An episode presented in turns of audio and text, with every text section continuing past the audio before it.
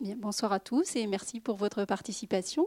Le groupe MGN est à l'initiative de cette soirée thématique autour du film Les Coriaces sans les Voraces, dans le cadre du mois de l'ESS, mois de l'économie sociale et solidaire, événement qui a lieu tous les ans en novembre.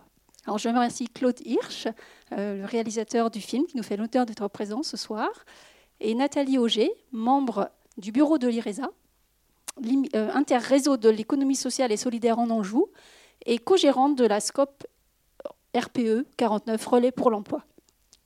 Alors, reconnue par la loi depuis 2014, l'économie sociale et solidaire regroupe un ensemble de structures qui se retrouvent autour de valeurs communes, une finalité visant l'intérêt général ou collectif, accès à la santé pour tous, lutte contre l'exclusion, insertion sociale ou professionnelle, lutte contre le gaspillage alimentaire, une gouvernance guidée par la démocratie, un individu égale une voix, une lucrativité limitée, recherche de l'équilibre financier et réinvestissement des excédents au profit des adhérents, et puis une approche territoriale pour répondre à des besoins identifiés sur le terrain, créer des emplois et développer une plus grande cohésion sociale.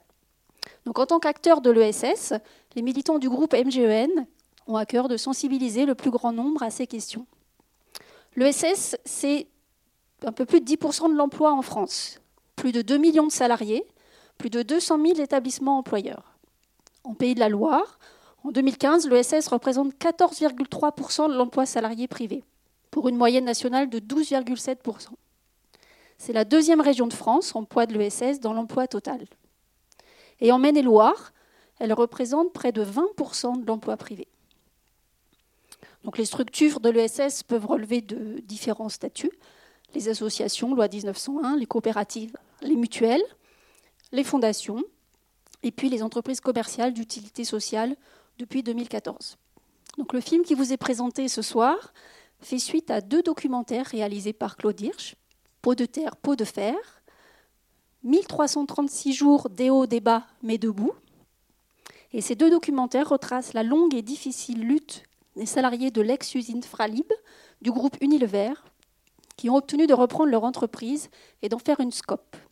Vous allez donc découvrir à travers ce film la suite de l'aventure des ex-Fralib.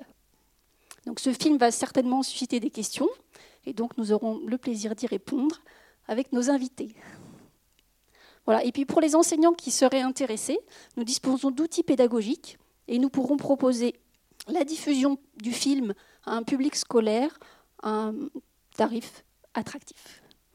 Voilà, je vous souhaite une très bonne projection et puis à tout à l'heure pour le débat.